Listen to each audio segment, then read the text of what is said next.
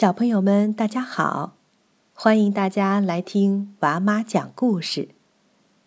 今天我们要讲的故事叫做《会开冰箱的猫》。故事伯恩哈德·哈格曼，插图多丽娜·特斯曼。佩利一步一步小心翼翼地从阳台门。溜了出来。他之前从未见过牧场，也不认得树、灌木或者篱笆。佩利一直生活在城市中的一套四层公寓里。现如今他搬家了，破天荒第一次被允许出来溜溜。花园的篱笆外就是一片绿油油的牧场。一直延伸到森林边儿。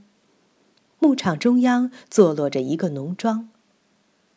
佩利笨拙地穿过草丛，钻出了篱笆。忽然，他看到一只母猫，它正一动不动地趴在草地上，目不转睛地盯着一个洞口。“你在那儿干什么呢？”佩利问。“别吵！”他怒叫一声：“我正在抓老鼠，你看不见吗？”你一动不动，怎么抓？佩里不解的问。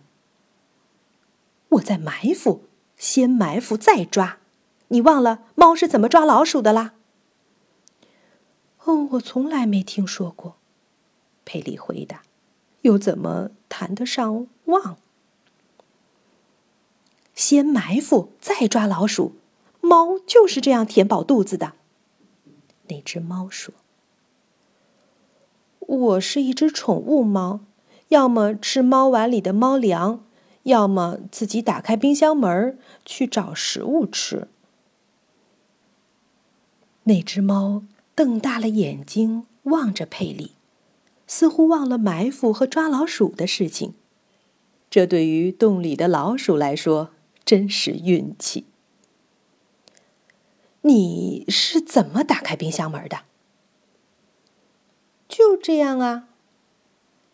佩利说着，用一只前爪比划了一个拉窗帘似的动作。这我得瞧瞧。那只猫彻底把老鼠洞抛到了脑后，洞里的老鼠可真是交了好运了。跟我来。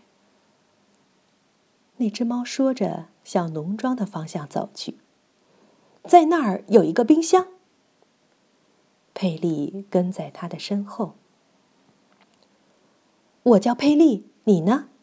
佩利问。我就叫猫。母猫说。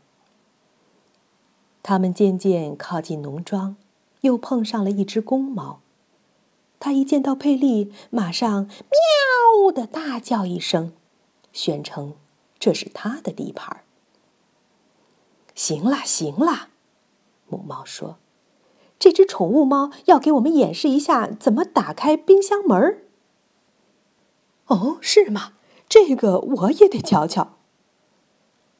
公猫说着，也加入到他们的队伍中。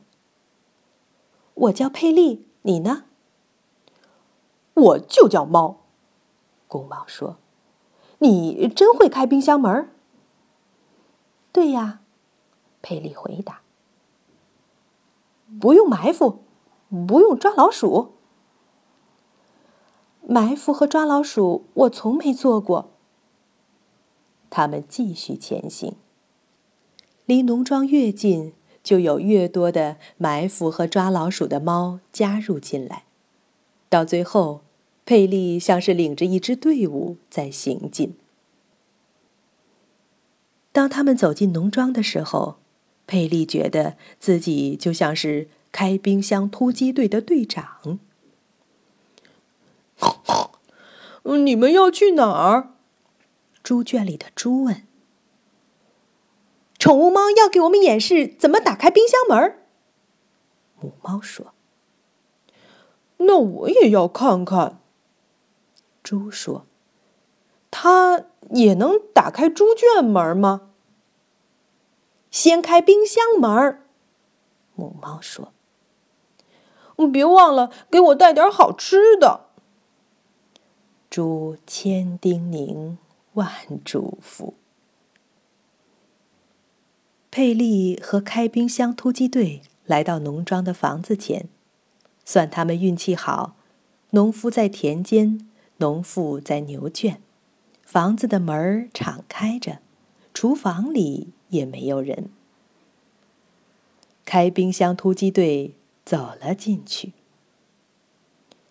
现在我倒要看看他是怎么开冰箱门的。公猫停在冰箱门前说。其他的猫也都拭目以待。之后，佩利在大家的注视下，伸出前爪，用力的拉开冰箱门儿这比打开主人家的冰箱门要困难一些，但佩利最终还是拉开了重重的冰箱门门一开，一股冷气就扑面而来。冰箱里堆满了各种包装食品、罐头和玻璃瓶。现在呢？